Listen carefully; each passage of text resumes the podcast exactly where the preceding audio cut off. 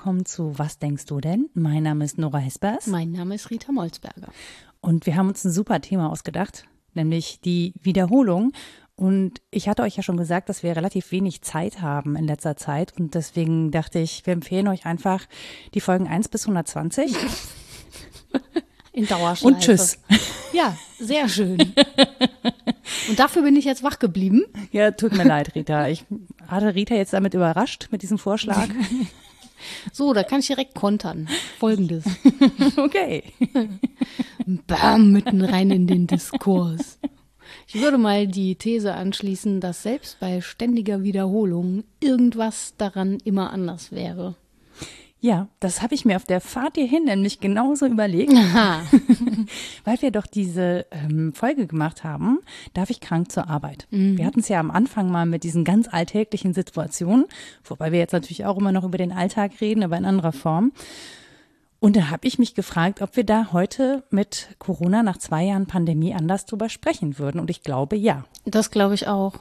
Wir hätten dasselbe Thema. Wir würden vielleicht sogar beim selben Schluss rauskommen, nämlich, dass die Frage nicht sein muss, darf ich krank zur Arbeit, sondern muss ich krank zur Arbeit. Äh, jetzt wäre aber die Frage dann auch schon wieder, muss ich krank zu Hause bleiben? In jedem Fall. Also es hätte sich auf jeden Fall irgendwas verändert, einfach durch den Lauf der Zeit und das, was außenrum passiert. Und selbst wenn man die gleichen Worte ausspräche, auch das ist uns ja passiert, dass wir auf alte Folgen nicht geschaut, sondern gehört haben und uns klar wurde, dass die Kontexte andere waren. Und dass uns das so ein bisschen ja, irritiert hat und wir nochmal thematisieren mussten, wie das so ist, wenn sich Kontexte verändern. Und das liegt, glaube ich, alles daran, dass man, ja, das alte Bonmot, dass man nicht zweimal in den gleichen Fluss steigt. Solange die Dinge fließen, äh, verändern sie sich auch. An der Wiederholung ist was Spannendes dran, gerade wenn man versucht, exakt zu wiederholen, finde ich. Also das ragt dann ja schnell auch in diesen Übungs- und Achtsamkeitsdiskurs hinein. Ähm, diese Mikroveränderungen machen ja trotzdem was.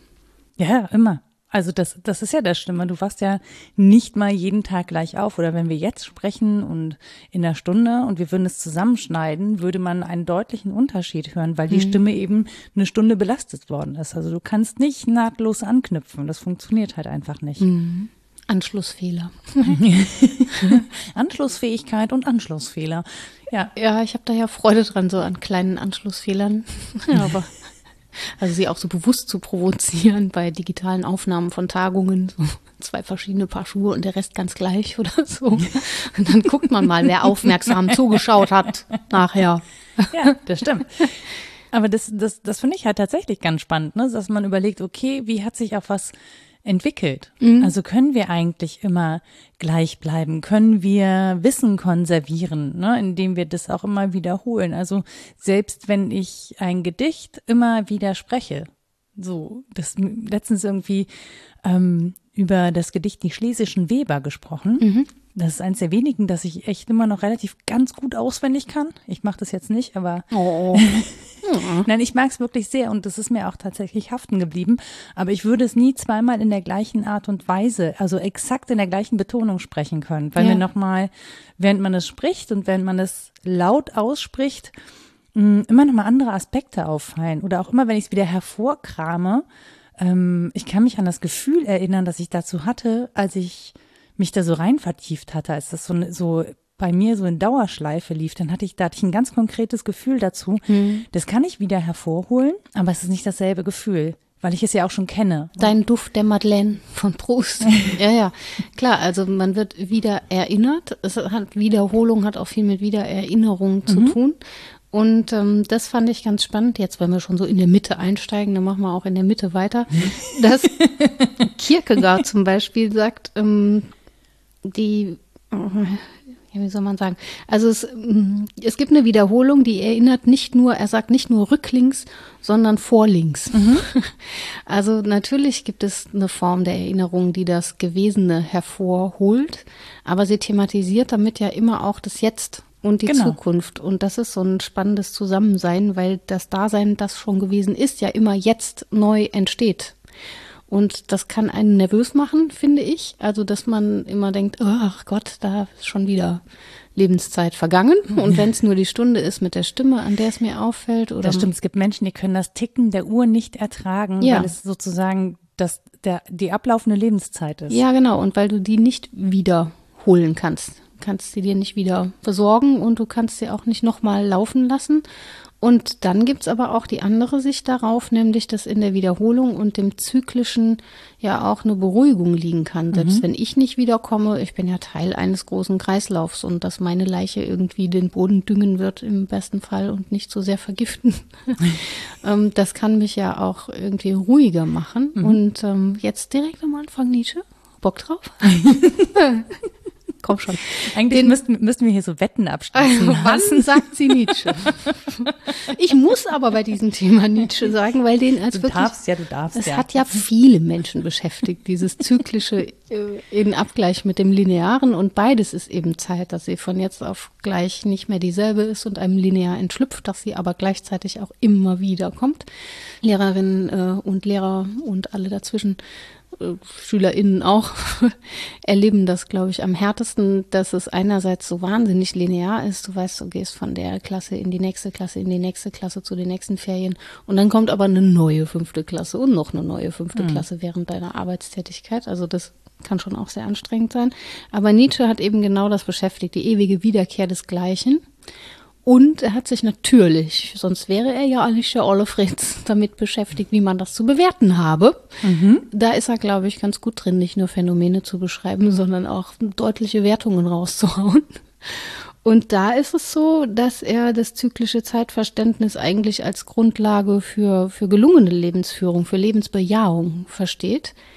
Weil er sagt, wenn man das jetzt mal ernst nimmt, muss man sich von jeder seiner Handlungen und auch von jedem Erleben letztlich fragen, willst du das hier noch unzählige Male mehr? Willst du das? Ja. Ein hübsches Geräusch. Und das kann zumindest zur Lebensbejahung beitragen, also zu einer reflektierteren Form. Sie runzelt und nickt so halb. Ja, es tun sich gerade ganz viele Dinge gleichzeitig in meinem Kopf. Hatte ich Sprich. so, naja, ähm, also wenn ich mir die Frage stellen würde, ne, würde ich an ganz vielen Stellen einfach immer sagen, nein, nein, nein, nein, nein. So viele Neine. Ja, Denke ich auch Tatsächlich.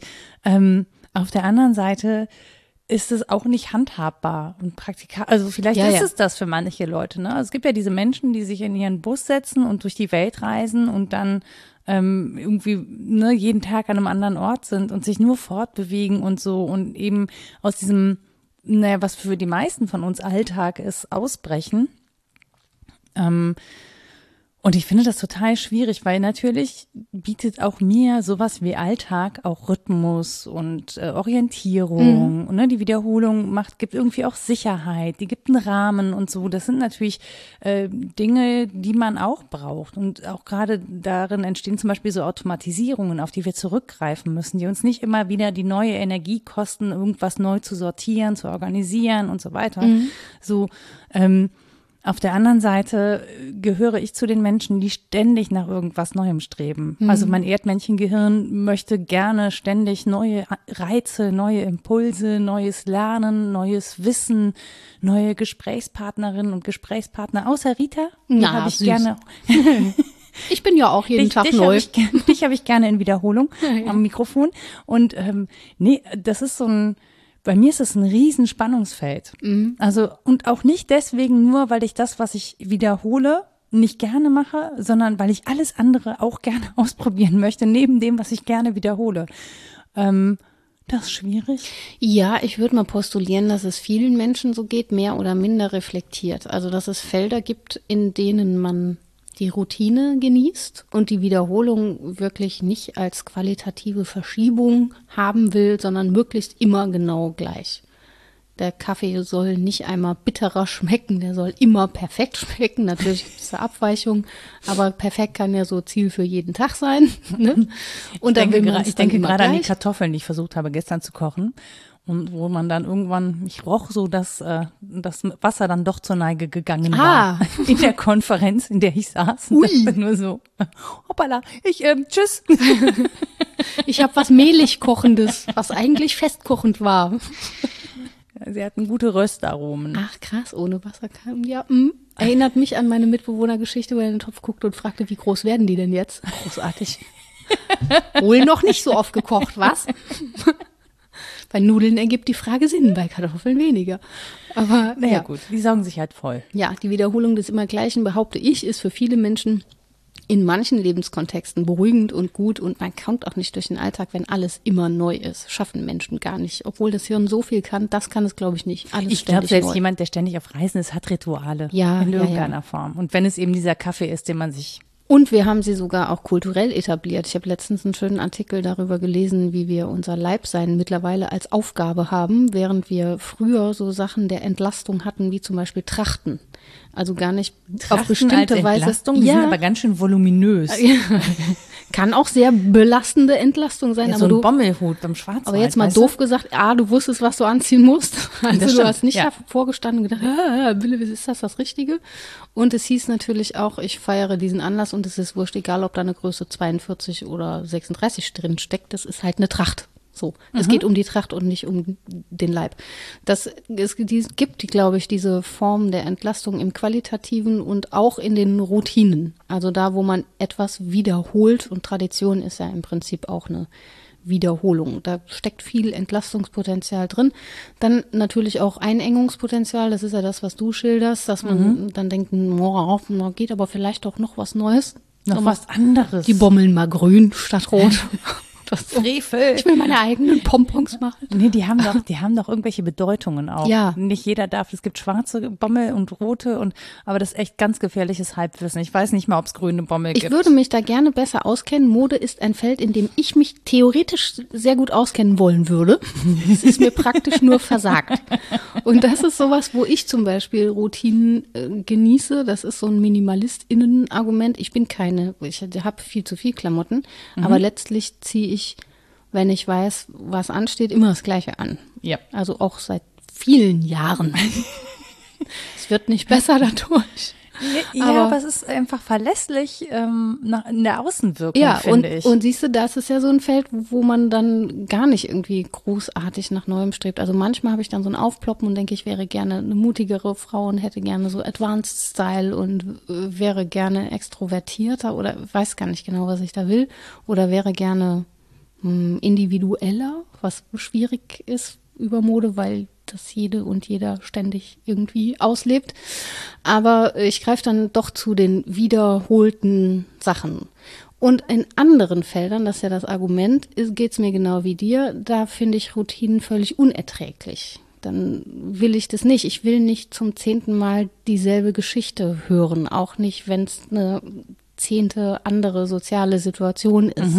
Weil ich weiß, gut, es ist eine Anekdote, sie ist eingeschliffen. Ich erzähle meine auch. Ich weiß auch, dass ich anderen damit auf den Sack gehe, wenn sie die jetzt zum zehnten Mal hören. aber da du will weißt ich es ganz aber genau, neu Ja, haben. aber du weißt auch wirklich sehr genau, du weißt sogar besser als ich, welche Anekdoten ich dir schon erzählt habe. Ich vergesse das mitunter. Nee? Doch. Manche will ich einfach nochmal hören. Das evoziere ich dann. Ja, oder du sagst, hast du mir schon erzählt. Und dann denkst du, ach echt? Ja, da guck mal. Gut, dass du mir besser zuhörst als ich. Ist ja auch leichter. Ich bin ja außerhalb von dir und du bist immer in dir drin. Ja, und da passiert so viel. Ja, Vergisst da man ist auch man eine auch Menge. schnell mal Ja. abgelenkt mit dem ganzen Innenleben. Aber das ist ja der Punkt. Ich denke, es geht vielen so, dass sie einerseits Routinen und Wiederholungen als entlastend erleben, andererseits als belastend, je nachdem, wo sie so hingehören und dass man sich die Felder so frei wie wir leben aussuchen kann, wo man gerne Routinen hat und wo nicht. Das ist natürlich dann schon auch eine Aufgabe. Das finde ich auch spannend ähm, während dieser Pandemie übrigens, wie unterschiedlich Menschen damit umgehen, wie viele ähm, es eigentlich ganz gut finden, dass sie eine Routine haben, die sich auf kleinem Raum äh, oder die eine Routine haben, die auf kleinem Raum stattfindet. Mhm. Also dieses Homeoffice, nicht mit so vielen Leuten in Kontakt kriegen, nicht so viele Reize aufnehmen müssen und so weiter, sich keine Mhm. Gedanken machen müssen um Klamotten, immer die gleiche Jogginghose anhaben. Mhm. Da gibt es die einen und die anderen, die sagen, ich halte es hier nicht mehr aus, ich schmeiß hier irgendwann alles durcheinander, ich muss hier raus, ich fühle mich eingeengt. Mhm. Ähm, das ist mir immer zu viel des Gleichen. Ich gucke immer auf die gleiche Wand, ich gucke immer in den gleichen Bildschirm, ich sehe jeden Tag die gleichen Gesichter, ich drehe durch. Dann Also bin ich die eine und die andere. Bei mir, das pendelt total. Mhm. Manchmal so, manchmal so. Ja, ich weiß, dass ich irgendwann den Schreibtisch umgestellt habe, weil Mhm. ich gedacht habe, ich ertrage den Ausblick jetzt nicht mehr. Ich ertrage hier gar nichts mehr. Ich brauche jetzt irgendwie. Und dann habe ich ihn um 45 Grad gedreht und dann war alles viel Hat besser. schon gereicht. Du bist ja genügsam.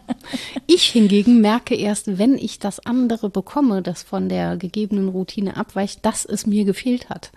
Also als dann zum ersten Mal Präsenzlehre war, das habe ich glaube ich schon erzählt, wie high ich dann war. Ich hatte vorher nicht gecheckt, dass ich genau das vermisse. Ich wusste schon, dass ich eher der Typ für Präsenzlehre bin als für digitale Lehre.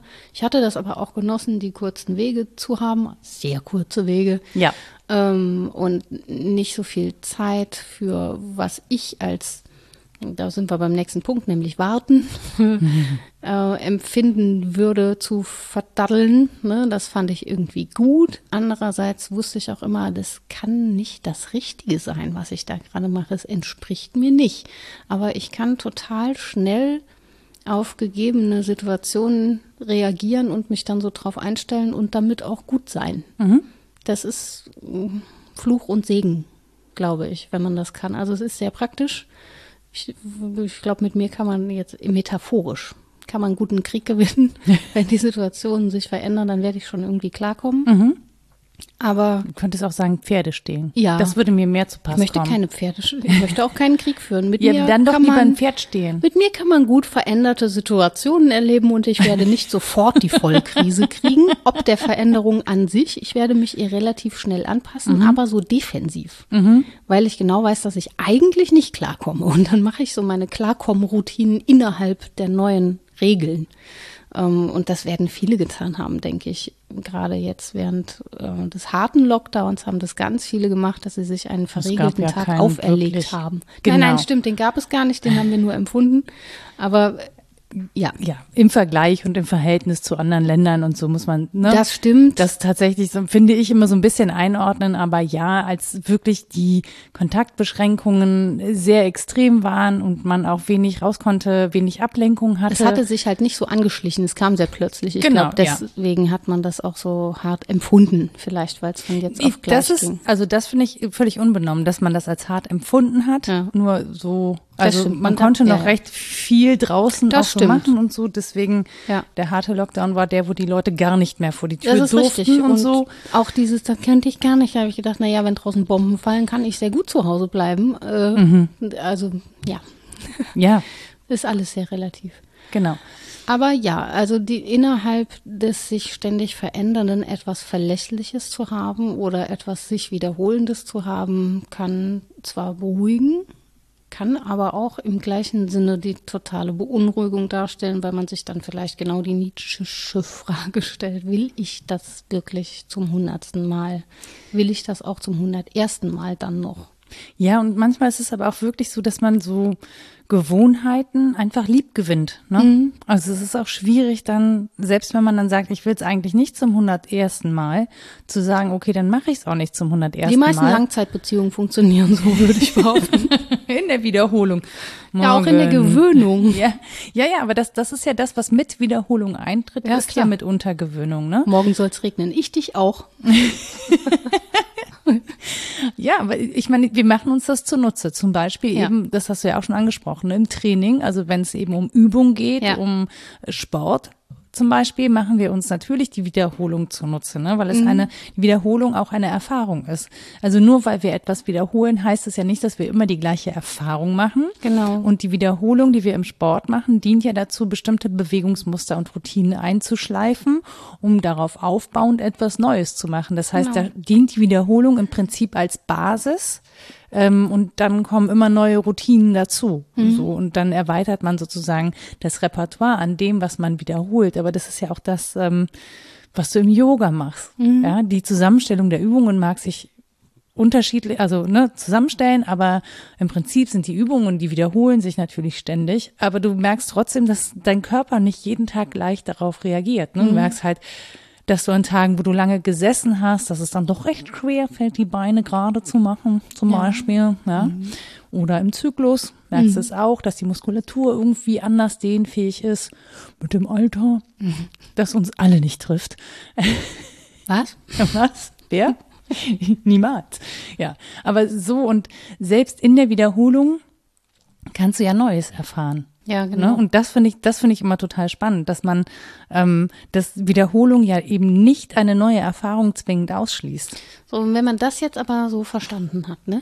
An sich selbst und am Individuum und denkt, ja, das stimmt schon alles mit dem Rücklinks und Vorlinks und angeblich werden so zigarrenrollende Menschen in Havanna mit jeder Zigarre noch besser, auch wenn sie 95 Jahre alt sind, dann könnte man doch sagen, ey, ist ja super, habe ich verstanden.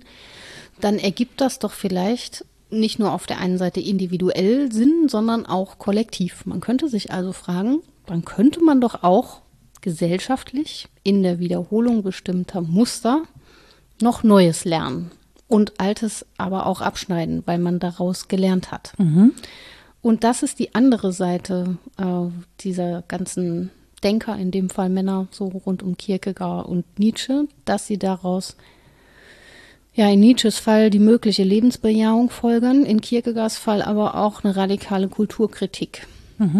Und das ist sicher zu einfach runtergebrochen, wenn man jetzt sagt, dass man darüber verzweifelt, dass man eben aus Geschichte nicht lernt, aber das ist schon ein Punkt, der einen beschäftigen kann. Wenn man sich anguckt, wie viel es wiederholt wird und man hat längst verstanden, dass jede Wiederholung auch eine Aussage über Zukunft macht.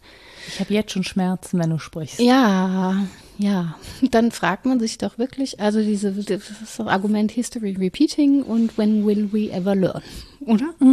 Ja, absolut. When Will We Ever Learn ist übrigens mein Beruhigungssong auf der Gitarre. Aha, Where Have All the Flowers Gone? Das, das beruhigt mich tatsächlich. Ähm, das, weil das irgendwie, das ist nämlich auch so eine wieder, es wird halt ein Kreislauf beschrieben, ein sehr trauriger Kreislauf. Aber man beruhigt sich darin, dass es irgendwie sich einfach wiederholt, dass man wenig Handhabe hat, das irgendwie zu unterbrechen. So in irgendeiner Form. Ne? Es muss jetzt nicht exakt das sein und es ist natürlich sehr binär und man kann sehr viel Kritik an diesem, an diesem Lied, aber es ist ja ein, ein, ein Friedenssong eigentlich, ne? der uns ein bisschen äh, darauf hinweisen soll, dass man doch mit seinem Leben zwischen den beiden Blumenbeeten mehr anfangen kann, als sich in irgendwelchen Kriegen ermorden zu lassen. So, das ist meine Konklusion daraus. Und äh, es sind vier Akkorde, die ich spielen kann. Das ist die andere Konklusion daraus. du kannst vier Akkorde spielen und Gedichte rezitieren, bitte. Das. Ja, Knaller, ne? Ja. Und ähm, genau, aber was, was in dieser History Repeating Nummer liegt, ist ähm, dieser Wiedergang von längst ähm, zerlegten Ideologien den Leuten an. Das macht mich gerade unfassbar fertig. Ich möchte nicht sagen, dass ich schon wieder einen neuen Artikel über diesen Instagram-Account Ich bin Sophie Scholl geschrieben habe. Doch, erzähl, wenn es zum Thema passt, darfst du das, glaube ich, erzählen, oder? Genau, ja, nee, nee. Das, das war so eine, eine ironische Kehrtwende. Ähm, Ah. Doch, habe ich natürlich. Ähm, habe ich gemacht. Auch das eine Wiederholung. Ähm, weil auch tatsächlich in der Reproduktion von Geschichte die Gefahr liegt, Dinge zu wiederholen, die wir längst dekodiert haben, von denen wir es längst besser wissen, weil wir versuchen, in der Zeit zu verbleiben. Das ist die Kritik daran. Also das, ne, wenn man sagt, na, wir wollen es darstellen, wie es damals war, ähm, und dann zum Beispiel einen gewissen Wissensstand, den wir heute haben, zu dem man dann sagt, das haben die damals nicht gewusst. Obwohl auch das längst widerlegt ist. Aber wenn man das so darstellt, weil man es nicht belegen kann, zum Beispiel, was Ja. gewusst wurde, dann ist das eine Reproduktion und dann wird etwas wiederholt, was im heutigen Kontext so nicht wiederholbar ist. Ja.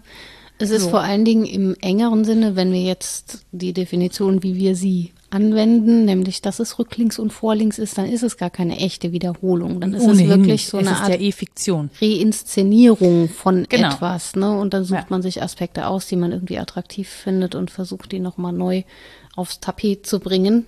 Genau, aber, Aber- Mhm. der Versuch ist ja die Wiederholung, also etwas wieder in unsere Zeit zu holen, aber Mhm. mit der Anmutung der Vergangenheit.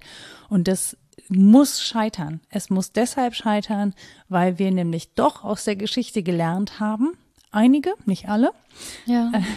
Und dieses Wissen muss man kontextualisieren. Man kann es nicht einfach nur darstellen. Es funktioniert nicht. Ja, wobei das Ansinnen, etwas zu wiederholen, ist ja total äh, legitim. Also wirklich zu sagen, wir haben in einem bestimmten Sinne gelernt, nämlich auch, dass Dinge verschütt gehen, die schon mal gut gedacht waren zum Beispiel und die können wir doch neu Werk, in unsere ja, Zeit Werke holen. von Frauen zum Beispiel. Ja, sowas. Die gehen in der Zeit ganz gerne verschütt. Ja, so, und die jetzt wiederzuholen, auszugraben und zu sagen, dann lass sie uns mal kontextualisieren und verstehen, ist ja ein Ansinnen, das sehr gut ist. Äh, Der Punkt ist die Kontextualisierung, denke ich. Genau, du würdest sie nicht neu herausgeben und sagen, so, das hat jetzt heute jemand geschrieben, 2021.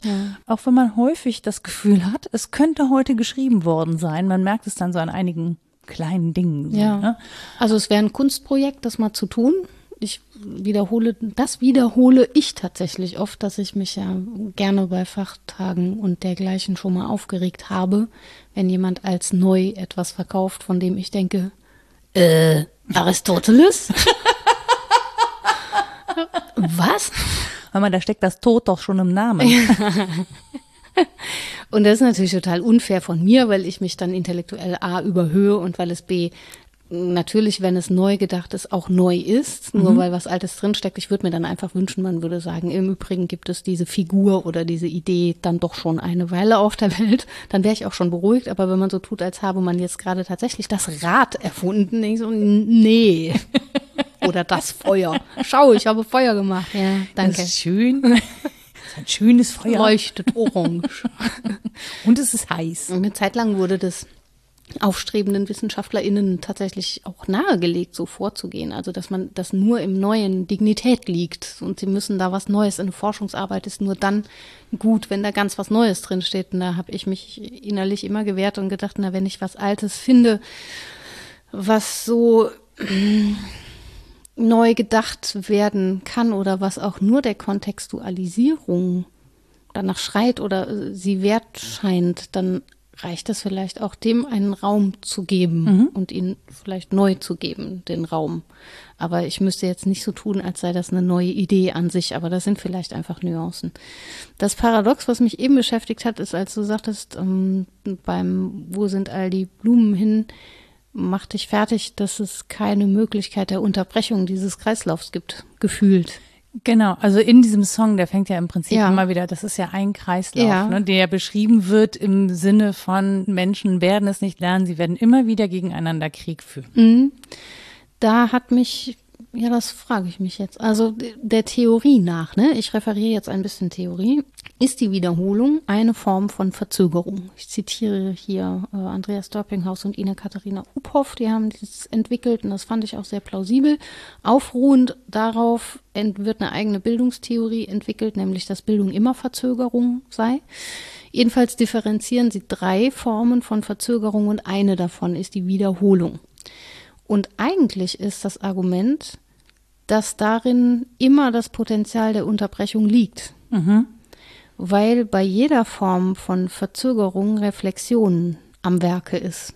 Wenn ich heraustrete aus dem unmittelbaren Tun, Denken, Wollen, Handeln und ein Verhältnis dazu gewinne, dann ist es ja Verzögerung. Und darin liegt natürlich auch die Chance, es anders zu machen und sei es nur ein bisschen anders zu machen. Und trotzdem, ja, die Menschheit führt immer weiter Kriege, sie tut es vielleicht anders. Wird die irgendwann lernen, dass das nicht so sinnvoll ist? Naja, sie wird sich vielleicht auslöschen. Genau, das ist, das ist das Wahrscheinlichste. Also nach allem, was, das ist, oder das ist gerade mein Gefühl, ja.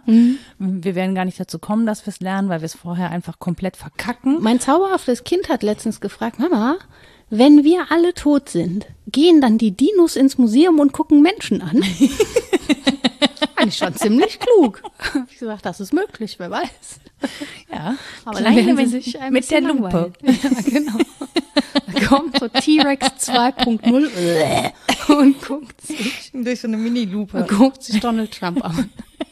In einem Gehege, wo man so auf den Knopf drücken kann und der macht dann Bewegungen und sagt was. Ja, Und so dann rennt der T-Rex schreiend genau. Dafür habe ich Eintritt bezahlt. Ja. Ja, zum Beispiel. So, so, viel zur Varianz in der Wiederholung. Aber tatsächlich ist das ja so, es gibt ja schon das, da liegt ja schon die kleine Chance drin, wenn es so eine Art Verzögerung und Verschiebung gibt, dass sich so ein Spalt auftut, anhand dessen man verstehen könnte, ach, es wäre jetzt mal ganz gut, ein bisschen zu variieren, zwar meinetwegen zu wiederholen und immer wieder in, Menschen werden immer wieder in Konflikt geraten, aber vielleicht können wir lernen, weiß ich nicht, die Kollateralschäden äh, mal wirklich ins Denken einzubeziehen, wenn wir Konflikte führen oder sowas. Aber ja.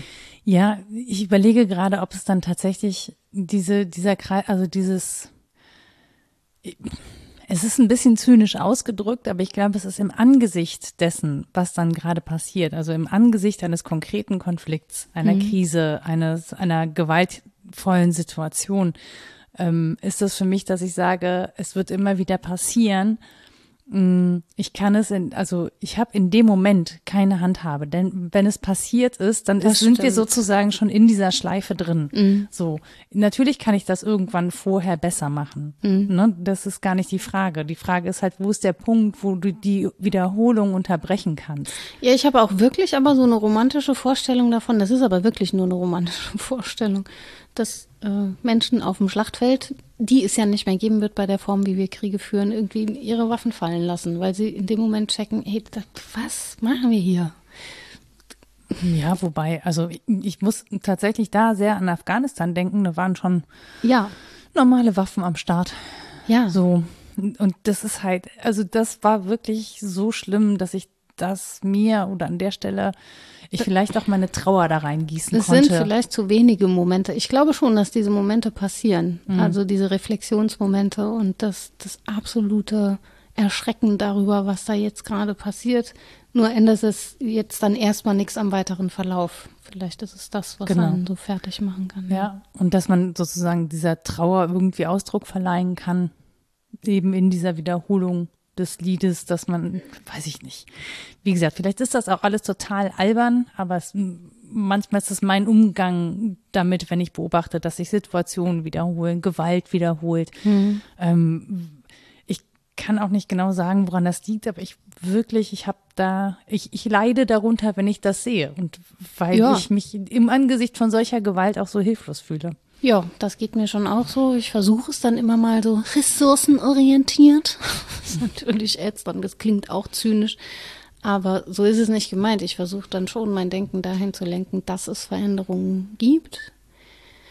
Dass es nicht nur die Wiederkehr des ewig selben ist, sondern dass es auch Zugewinne gibt, Reflexionszugewinne und ja, so ein zumindest imaginiertes Fortschreiten von Humanismus in manchen Feldern mit schlimmen Rückfällen in anderen.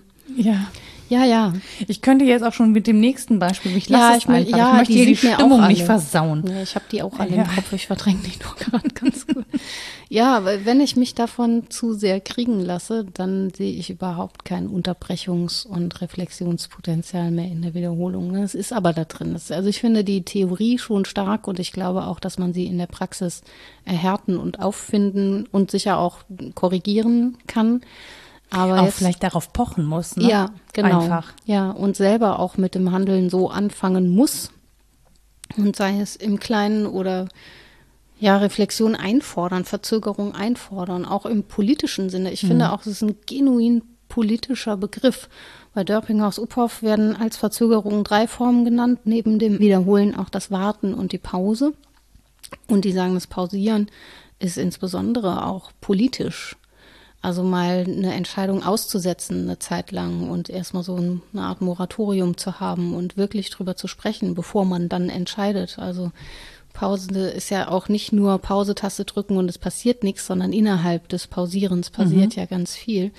Und auch beim Warten, natürlich empfinden wir das jetzt erstmal, wie ich es eben gesagt habe, nämlich als Verstreichen ungenutzter Zeit. Mhm. Aber das ist mindestens auch eine ästhetische oder auch politische Praxis. Also sich zu üben, darin zu seinen Sinnen zu kommen. Mhm. Das funktioniert im Warten ganz gut. Oder auch. Ähm, Bei mir ist es eher nicht so. Dann werde ich ungeduldiger, da werden die Sinne wieder rappeliger. Ja. Verrappelter. Ja. Das hatten wir, glaube ich, schon mal mit der Langeweile diskutiert. Ja, richtig. Es kommt darauf an, wie man das übt. Also ob man das lange aushalten kann oder nicht. Und auch natürlich, wie begabt man ist und wie man selbst so Reichen eingerichtet fünf ist. Sekunden? Ja, genau. Fünf sehr lange Weltsekunden, meine Liebe. Beim Warten fand ich auch schön den Hinweis darauf, dass wir das ja nur noch mit verstreichender Zeit assoziieren. Das ist aber also mindestens historisch und auch etymologisch die Verquickung zum Schauen immer auch gab von widere warten, ähm, nämlich als erwarten. Also zwar schon warten und Zeit verstreichen lassen, aber wissen, dass da etwas kommt und es von weitem auch schon kommen sehen. Daher kommt noch so Sternwarte und Wegwarte. Oh, jetzt finde ich das Wort Sternwort Warte plötzlich sehr schön. Das ist toll, oder? ja. Dass wir darauf warten, dass dieses Licht auf unsere Augen fällt und schon wissen, dass das ja nicht mehr, also das ist jetzt dann noch das Licht, aber nicht der tatsächliche Stern oder Das, so. das finde Also- ich, das finde ich so geil, dass, dass Menschen glauben, sie können aus den Sternen die Zukunft lesen, dabei gucken wir in die Vergangenheit. Ja, viel Erfolg. Ist oder? Ja, Kann, kann man machen. Ich meine, man kann so alles Mögliche machen. Ich fände den Kaffeesatz jetzt naheliegender. Ich habe es heute irgendwie mit Kaffee. Ist es ein Freud? Vielleicht. Sterne genieße ich einfach gerne ästhetisch und fühle mich dann so klein. So wahnsinnig klein. Wobei- man sie in Köln nicht so schön sehen kann. Ich Kommt- erinnere ja. mich an so eine Nacht am Starnberger See. Da war schon viel Sterne. Ja, man muss aber nicht weit. Reicht halt ein bisschen in die Eifel, wo die Lichtverschmutzung nicht ganz so schlimm ist. Dann kann man schon ordentlich auch. Aber da, wo ich war, waren immer viele Bäume im Weg. Bäume Bäume. musst du draufklettern. Was? In der Wipfel. Da muss man auch mal ne, Ja. was tun für die Erwartung der Auf Sterne. jeden Fall. Ja, also wenn man das als eine Praxis und eine Übung Askesis-mäßig äh, in sein Leben lässt, das Warten und Erwarten, dann kann das wohl schon sein, dass sich diese Gerichtetheit von Zeit ein Stück weit verliert. Dass man von dem ständigen Getriebensein der Linearität mal so raustritt und das Zyklische empfindet. Da kann man auch depressiv von werden. Also es ist jetzt keine Anleitung für ein glücklicheres Leben, aber für ein anderes halt. Für anderes Schöner Unglück. Depressiv mit Rita Molzberger. Genau. Kein Glück, aber anderes Unglück. Nun ja. Man kann es ja variieren. Warum nicht? Ja. In der Wiederholung. Ja, ich werde auch immer wieder unglücklich. Immer und immer Ja. und immer wieder. Aber jedes Mal neu. jedes Mal auch so grundstürzend. jedes Mal ist es existenziell. stimmt. Toll. Toll, toll. Ist immer die gleiche toll. Erfahrung, aber mit un unterschiedlichen Flugerfahrungen. Ja, genau. Dauert dann auch unterschiedlich lang, bis man aus dem Loch wieder rausgekrabbelt ist. Dann ist es auch nicht ganz dasselbe Loch. Es ist manchmal schwärzer und manchmal nur sehr dunkel Anthrazit. Schwierig. Ach, ja. Jedenfalls ist dieses Warten können, glaube ich, schon eine Praxis, die man ins Leben holen kann. Und wie gesagt, die zweite Form, die Pause, ist ja im Prinzip, also das sagen jetzt Dörpinghaus Uphoff würde ich auch so sehen, so eine Art domestiziertes Warten, weil das Warten so gerne mal so an den Rändern zerfasert. Man weiß gar nicht, wie lange man warten muss und so. Ähm, Pause ist meistens ja definiert, also man weiß, dass man nicht so lange pausiert. Meistens ist sie sogar mit Blick auf die Uhr definiert, also ist es so ein bisschen handhabbarer für die meisten, aber auch das einzuüben hat Konsequenzen für Welt.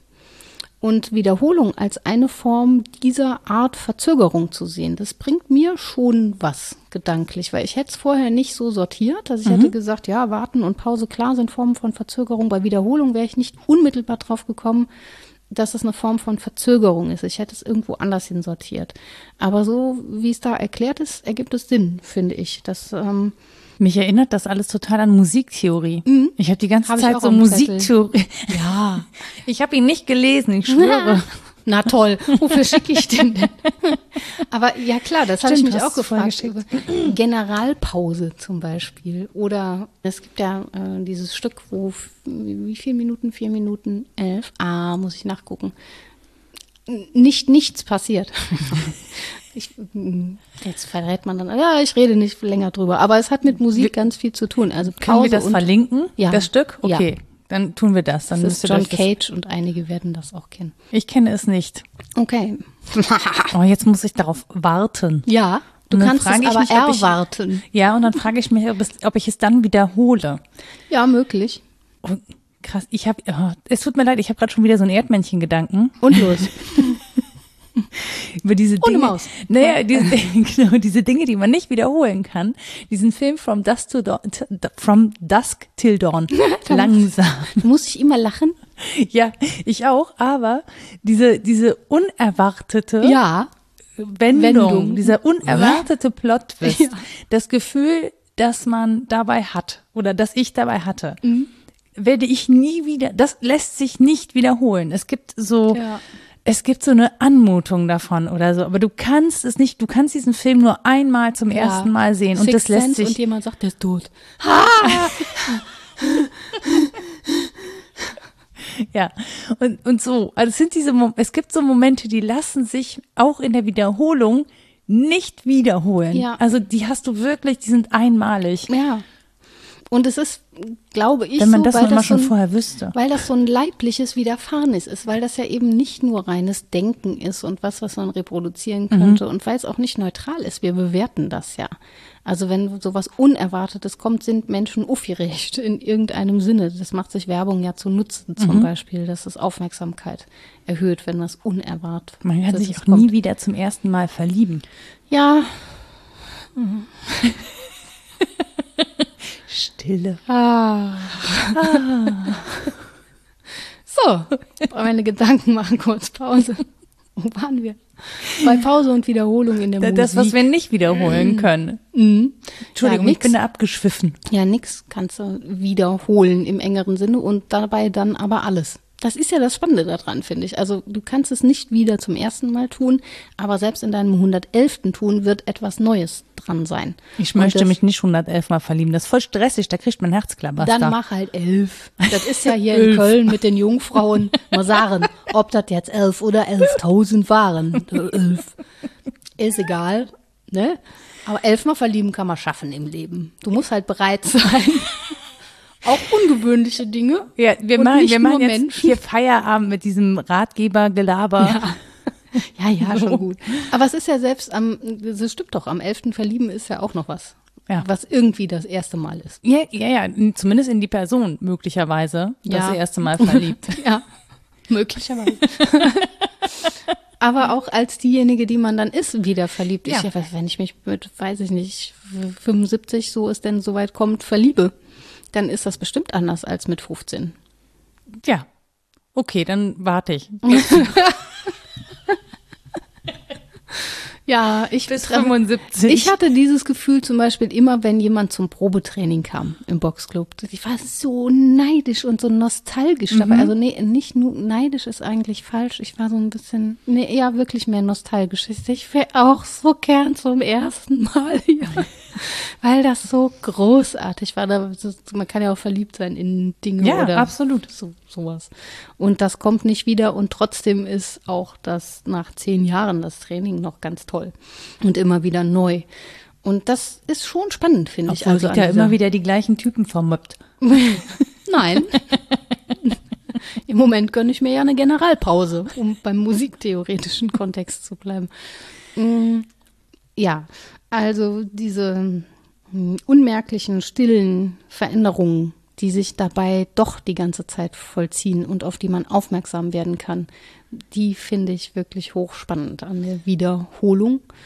Und eine Sache liegt noch dran, bei, an der ich noch so knapse. Irgendwie ist so ein bisschen Platon mit dabei, mit der Anamnesis-Lehre. Weil eine Form von Wiedererinnerung da mitgedacht ist bei Wiederholung. Also es gehört, wenn nicht das tatsächliche Phänomen, dann zumindest das Gefühl dazu, das alles schon mal erlebt, gemacht, gedacht, gewollt zu haben. Und bei Platon ist es so, dass er davon ausgeht, die Seele hat alles schon mal geschaut, bevor sie zur Welt kam und kann sich also wieder erinnern. Das heißt, alles, was wir lernen, ist im Prinzip nur Wiedererinnerung. Und das heißt, dass LehrerInnen im Prinzip nur erwecken müssen, was alles schon da ist und eben nicht Tabula rasa und was Neues draufschreiben. Wahrscheinlich ist es eher so eine Mischform von beidem. Aber dieser Gedanke, dass schon ganz viel da ist, an das ich nur immer wieder neu anknüpfe, der macht ja was mit einem, finde ich. Also ja, man fragt sich dann, was schon so alles da ist und woran man so anknüpft und was davon tatsächlich reflexiv einzuholen ist. Nee, das ist ja Gegenstand der Traumaforschung, ne? Ja. Also blöderweise nur der Traumaforschung, weil man könnte es ja auch mal in anderen Kontexten untersuchen, was da ist, ne? Ähm, oder was sich da familiär weiter vermittelt oder ich meine, wie geht, ne, diese, diese Reproduktion, ja, das ist ja auch eine Form von Ja. Wiederholung. Du hast bei dem Thema auch gesagt, du wolltest mal über Epigenetik sprechen. Habe ich gesagt, da kann ich nichts zu Stimmt. sagen, musst du reden. Los geht's. Nee, so richtig viel dazu kann ich auch nicht sagen, weil ich nicht so firm darin bin. Es gibt ja immer noch Kritik an der Epigenetik, weil man das nicht so richtig 100 Prozent nachweisen kann, weil eben nicht so nachgewiesen ist, ähm, ist es ähm, Vererbung oder Umwelt. Ne? Also sind zum Beispiel, wenn ich jetzt von meiner persönlichen Geschichte spreche, ähm, kann man das bei mir an den Genen feststellen, weil ich eben mit jemandem, der schwer traumatisiert war, aufgewachsen bin. Also war das die Prägung im Aufwachsen oder ist es wirklich vererbt? Also ist es von, von null auf da? Also ist es wirklich mir in die Gene geschrieben von vornherein? Und das, ähm, ja, weiß ich nicht.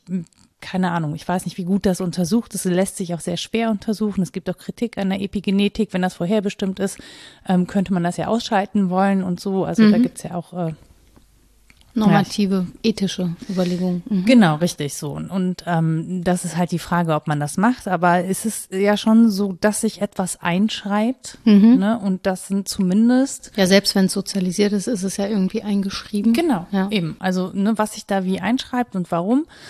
Ähm, und das ist natürlich eine Form von, wobei ich nicht Wiederholung sagen würde. Ich würde es, glaube ich, Widerhall nennen. Mhm. Also, weil es wiederhallt oder ne, in diesem neuen Kontext auch. Ja, darf also man in dem Fall mal wieder halt mit IE schreiben, wo ich mich sonst schrecklich aufregen würde?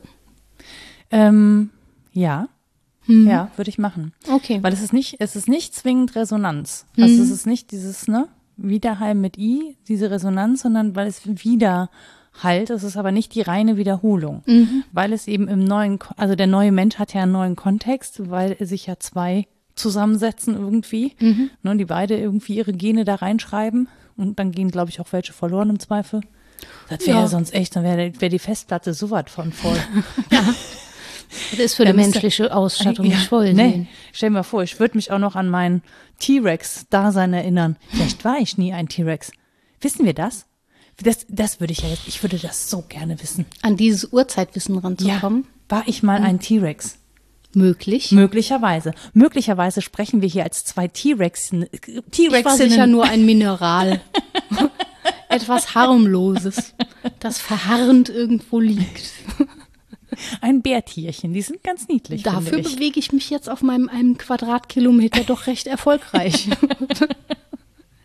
nee, aber du hattest ja so anekdotisch, als- ich weiß nicht, willst du, sonst müssen wir das rausschneiden? Nein. Du hattest ja erzählt, dass du schneller oder fühltest, dass du schneller alarmiert bist bei möglichen Situationen. Was war's, Rauch? Und du warst mit dem Pferd unterwegs und hast sofort irgendwie. Ach so, verstanden. genau, das, das stimmt. Ich hatte ähm, eine Explosion gesehen, äh, und zwar in Leverkusen. Die war vor zwei, vor zwei Monaten oder so. Da werden einige mitbekommen haben, weil das tatsächlich äh, überregional in den Nachrichten war. Da ist ein Chemiewerk explodiert, da sind äh, mehrere Menschen bei auch gestorben. Und ähm, zum einen habe ich diesen Feuerball gesehen am Horizont und hatte nur kurz den Gedanken, also ich hatte zum einen eine Zeitverzögerung, weil so lange steht so ein Feuerball nicht in der Luft, das geht recht schnell eigentlich. Ich hatte aber Zeit für relativ viele Gedanken und habe dann ähm, habe dann gedacht, hä, warum steht die Sonne so tief? Weil dafür war es schon zu spät und habe dann sofort angefangen zu zählen um zu wissen, okay, jetzt da ist was explodiert, wie weit ist das weg? Wie viel Zeit habe ich, um mich in Sicherheit zu bringen? Das war der erste Gedanke. Oder wie weit ist das weg? Muss ich mich jetzt in Sicherheit bringen in Erwartung einer Druckwelle zum Beispiel? Weil dann hätte ich mich auf den Boden geworfen. Und das waren so die ersten Gedanken, die ich hatte. Und ich habe ja selber eine solche Situation, in der irgendwas explodiert, nie erlebt. Also ich kenne das nicht. So, jetzt hat man das in Filmen gesehen und so, das kann natürlich auch alles sein. Auf der anderen Seite äh, komme ich von einem Menschen, der eben einen Krieg erlebt hat und der den überlebt hat und Überlebensstrategien entwickelt hat dadurch. Und die Frage, die ich mir gestellt habe, ist das eine natürliche Reaktion auf eine Gefahr? Oder ist da tatsächlich irgendwas, was dann über das Vererben, das kann man nicht, das ist anekdotisch evident. Ich habe mir nur die Frage gestellt, warum ich in dem Moment ähm, so rational reagiert habe und auch in einer Weise, ich habe da nicht aktiv drüber nachgedacht. Das sind einfach, das sind die ersten drei Gedanken, die ich hatte. Mhm. Also wie weit ist das weg und muss ich, kommt eine Druckwelle, muss ich mich in Sicherheit bringen? Mhm. Ja, kann natürlich auch geschultes Wahrnehmen und geschultes Denken sein, weil du dich Ja, damit schon viel auseinandergesetzt hast, mit der Thematik auseinandergesetzt hast, wo andere das vielleicht nicht getan haben. Mir ist komplett unverständlich, wie meistens ganze Tierpopulationen das schaffen, vor einem Großbrand den Wald zu verlassen oder vor einem Erdbeben sich irgendwo verkriechen. Die spüren ja auch was, was dann so kommt. Nee, oder einfach den Weg wissen, zurück zu ihren Laichgebieten, ne, zurück zu Ja. ihren Brutgebieten. Das ist ja im Prinzip Das auch. darf man, glaube ich, alles geheimnisvoll finden. Auch man darf das entzaubern wollen. Das geht bestimmt auch, das zu entzaubern. Ich finde es trotzdem ganz zauberhaft und das ist auch so ein Fall. Das ist natürlich nicht so ein schön, schöner Moment, ne? ich hätte, ich wäre auch lieber zurück zu meinem Brutgebiet geflogen. Ja. Hast du eins? Die Nora leicht gerne mal irgendwo ab. Könnte das bitte jemand befruchten, damit mehr kleine Noras aus Fischeiern springen? Aus T-Rex-Eiern. Genau. Lass uns kleine T-Rexe Das ist machen. ein fortgeschrittener Rita. Abend. Ja. Ja. Eigentlich waren wir bei Musik. Das war, glaube ich, das letzte Thema, das wir noch ansprechen Sinnvollerweise irgendwie eingebracht hatten. Ja, genau. Der Rest war Anekdote. Außerdem müssen wir, wo wir am Anfang, wo du am Anfang gesagt hast, wir sind in der Mitte eingestiegen, bin ich ja doch noch interessiert, was denn jetzt eigentlich der Anfang Ach so, der gewesen theoretische wäre. Anfang wäre natürlich gewesen, äh, sich mal zu fragen, wo die so vorkommt, wie man das hätte einkreisen können, das Themengebiet, für welche Wissenschaften Wiederholung überhaupt ein Thema ist, für Geschichte natürlich, dann aber auch für Literaturwissenschaft, also dieses Motiv der Wiederholung in der Literatur, da findet man relativ viel drüber, wenn man recherchiert. In der russischen Literatur habe ich was gefunden, aber auch viel in der deutschen äh, Literatur. Und in der Dichtung ist es ein Thema mit der Wiederholung, einfach als ähm, Und der Brechung Prinzip. eben dieser. Genau. In der Musik genauso. Da ja, müssen wir vielleicht gar nicht lang drüber sprechen. Das sollen musiktheoretisch bewanderte Menschen machen. Aber dass da äh, pausieren und wiederholen was Besonderes ist und immer auch Varianten anbietet und nicht die reine Wiederholung möglich ist, das liegt ziemlich klar auf der Hand. Das ist ja das, das Phänomen der Interpretation, ne? In der Wiederholung das Neue zu finden und zu schaffen. Ja, genau. Und dann das auch zu hören, obwohl es manchmal noch ganz anders ist, und dann ist es aber das Gleiche. Das finde ich total spannend. Also Remixen zum ja, Beispiel. Im Ja. Feld der Musik ist es ein, ein Riesenthema, aber auch in der Architektur und in der Bildungstheorie.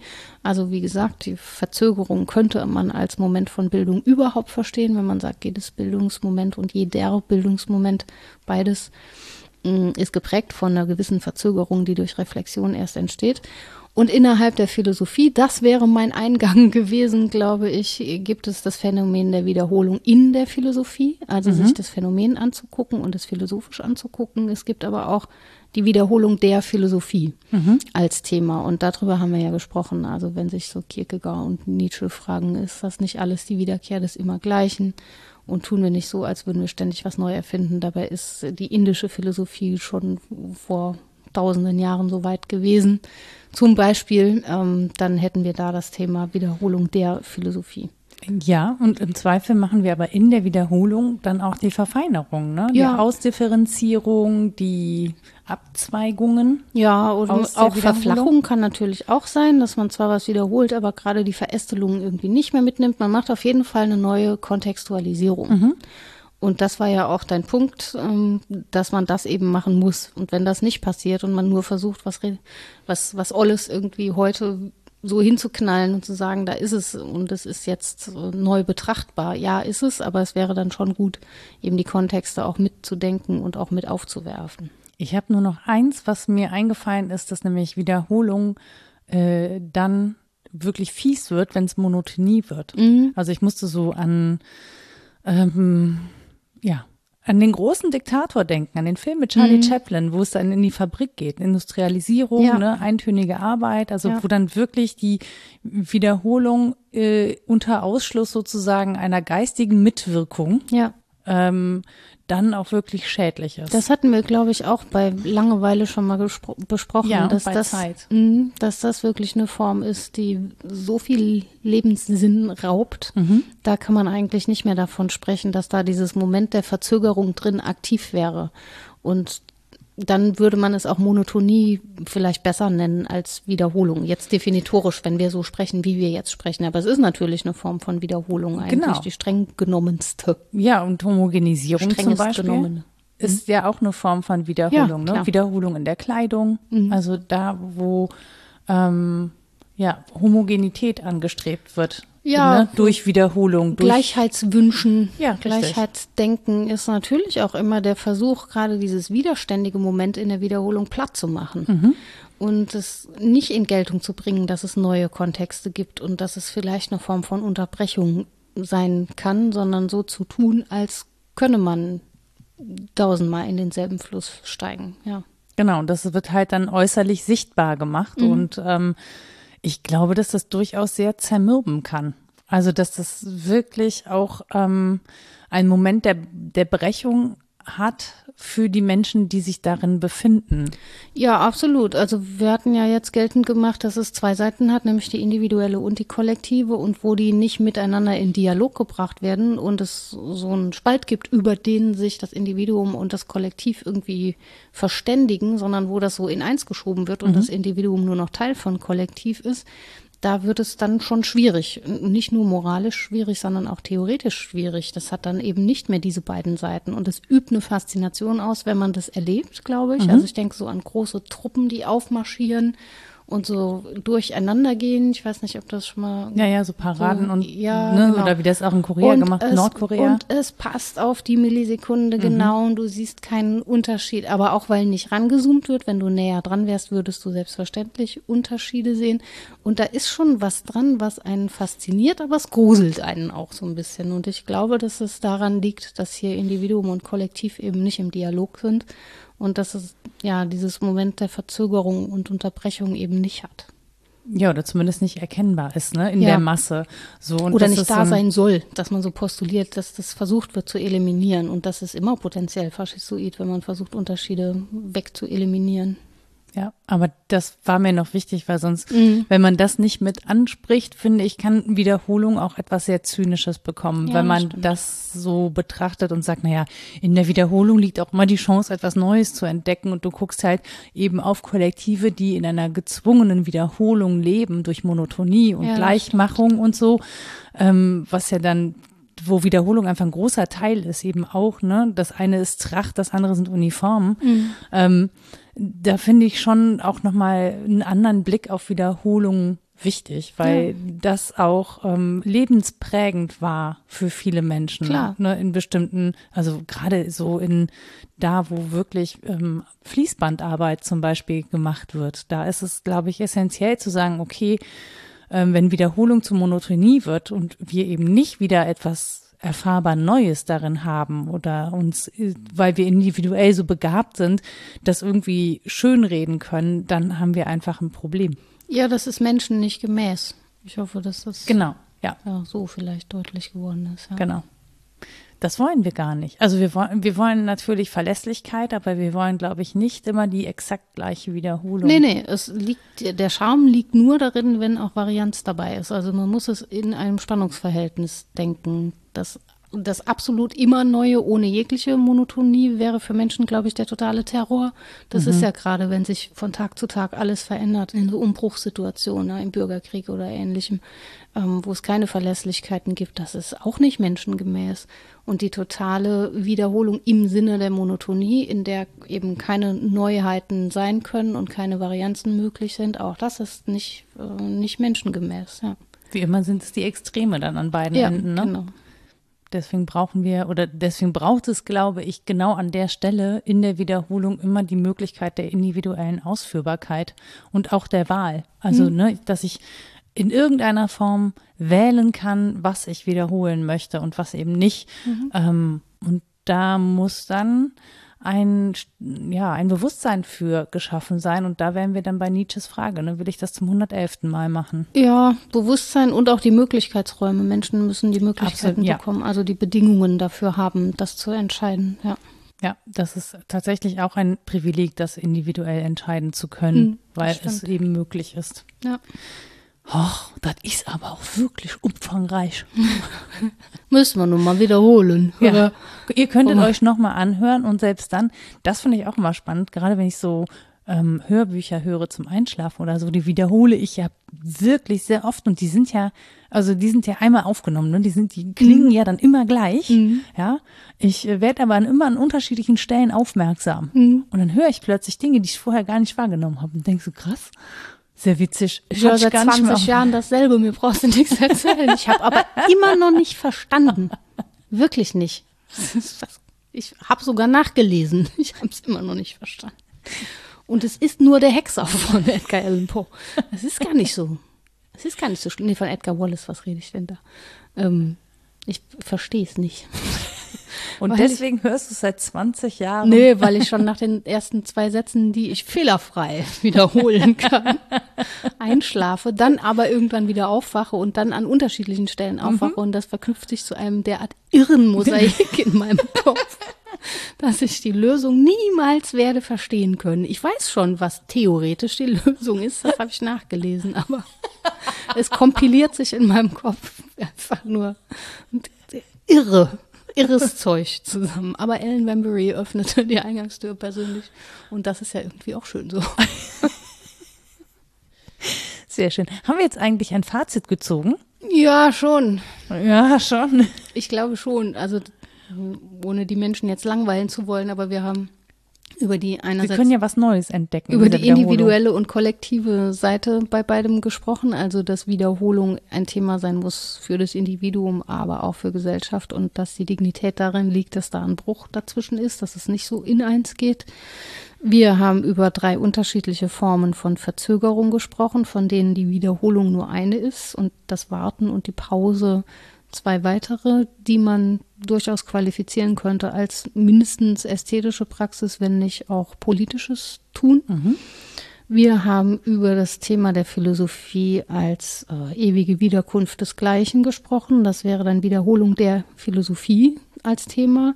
Es gibt aber natürlich auch das Phänomen der Wiederholung in der Philosophie. Also das kann man sich genauer angucken und das gibt es eben dann auch nicht nur in der Philosophie, sondern auch in der Literaturwissenschaft, in der Dichtung, Architektur. Äh, Naturwissenschaften Musik. übrigens sind ja auf natürlich. die Wiederholung angewiesen. Ja, klar, ein Experiment muss wiederholbar sein und es müssen ähnliche Bedingungen, die können aber auch nie ganz gleich und so. Ja, ja, stimmt, das haben wir noch total ausgespart. Mhm. Ich hatte es im Kopf, aber dann waren wir irgendwie abgeschwiffen. Ja, wie ist das passiert?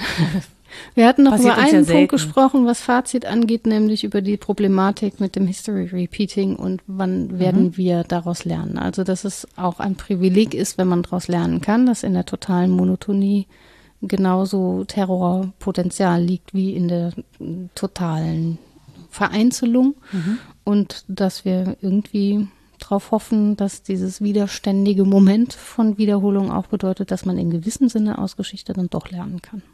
Das wäre zumindest sehr, sehr schön und wünschenswert für die Menschen und die Menschheit. Dann könnten wir uns nämlich den wichtigen Problemen zuwenden. Ja. Verhinderung weiterer Klimaerwärmung. Bevor uns die Dinos im Museum angucken. Genau. Hm? Mit einer Lupe. Ich freue mich darauf. Vielleicht bin ich dann wieder ein T-Rex. Möglich. Oh, Rita, wir gehen dann zusammen ins Museum. Wenn du das Mineral mitnimmst. ja, ich stecke es in meine Hosentasche. Möglicherweise habe ich aber keine Hosen. Doch, an. doch, die neuen Dinos haben Hosentaschen. Ja? Im Gefieder. die haben auch Gefieder. Okay. In meine Federboa stecke ich es. Dino 2.0. so, bevor das hier weiter äh, noch fantasievoller wird, hat Rita für den Boden der Tatsachen eurer Tatsachen und euren Boden mhm. äh, noch eine Literaturliste. Ich weiß gar nicht, ob ich alles tatsächlich zitiert habe, aber es ist alles lesenswert zum Thema. Also zitiert habe ich auf jeden Fall Andreas Dörpinghaus und Ina Katharina Uphoff, die Abschaffung der Zeit. Da ist es ein Kapitel, das sich mit der Verzögerung besonders befasst. Ähm, Sabine Schmidt-Lauf hat Zeit und Bildung gesch geschrieben, Annäherung an eine zeittheoretische Grundlegung. Byung-Chul Han, Duft der Zeit, da geht es so um die Atomisierung von Zeit, wenn die Zeitspanne, Spannung verloren geht und man eigentlich eben nicht mehr im engeren Sinne von Wiederholung sprechen kann und was das mit Menschen macht. Äh, Benenia Gerisch und Vera King haben ein Herausgeberband vorgelegt zu Zeitgewinn und Selbstverlust. Mhm. Auch ganz spannend. Mhm. Mhm. Und die Musik kann man nachlesen. Es ist ein altes Bändchen, aber es lohnt, finde ich. Und es sind dann so Noten abgebildet. Wenn man die lesen kann, hilft das, aber man muss nicht. Christoph Peter zum Phänomen der Pause und der Wiederholung in der Musik. Und ähm, die Kierkegaard-Forschung hatte ich zitiert. Das ist das Becker-Lindenthal, die Wiederholung in der Philosophie Kierkegaards Kulturkritik und ihre Folgen. Dankeschön. Und wenn ihr nochmal ähm, eine alte Folge wiederholen wollt oder mhm. wiederholen wollt, dann könnt ihr das natürlich gerne tun. Ähm, wir haben jetzt überlegt, wir machen jetzt immer so ein paar flache Witze zum Hast Einstieg. Hast du überlegt? Ich mache die ganz natürlich. Nein, aber ich passte so gut. Es tut mir leid, wir sind dann einfach mitten rein. Ich fand den auch gut. Ja, gut. Puh, habe ich auch Glück gehabt. Ansonsten, wenn ihr Fragen, Anregungen oder Kritik habt zu dieser Folge, dann könnt ihr uns natürlich erreichen per Mail an rita etwas denkst du denn.de oder nora etwas denkst du denn.de. Wir haben einen Twitter-Account at wddd Podcast. Ihr findet uns bei Facebook oder ihr nutzt einfach unsere Website www.wasdenkstudenn.de. Da könnt ihr uns auch einen Kommentar da lassen, wenn ihr das gerne möchtet. Und ich habe noch einen Mastodon-Account, den habe ich aber echt sträflichst vernachlässigt. At Frau Nora, weil ich es einfach nicht mehr schaffe. Ich habe das, das Gefühl, dass Zeit so zusammenschnot, dass ich immer weniger schaffe. Mhm. Ähm, und deswegen auch die Kanäle nicht mehr ordentlich bespiele. Seht es mir nach. Äh, an der Stelle auch nochmal ein ganz, ganz herzliches Dankeschön an die 114 Menschen inzwischen, die uns einen Euro dalassen. Hast du gebimmelt? Nein, nein. Okay. Das wirkte nur so. Barita hat's gebimmelt. Gut, dann machen wir hier mal schnell Feierabend. Ne? Mhm. Dankeschön dafür. Das hilft uns sehr, diesen Podcast äh, up to date zu halten und inzwischen durch auch mal ein bisschen neue Technik anzuschaffen. Und ansonsten würde ich einfach sagen, wir hören uns wieder. Bis bald. Tschüss. Tschüss.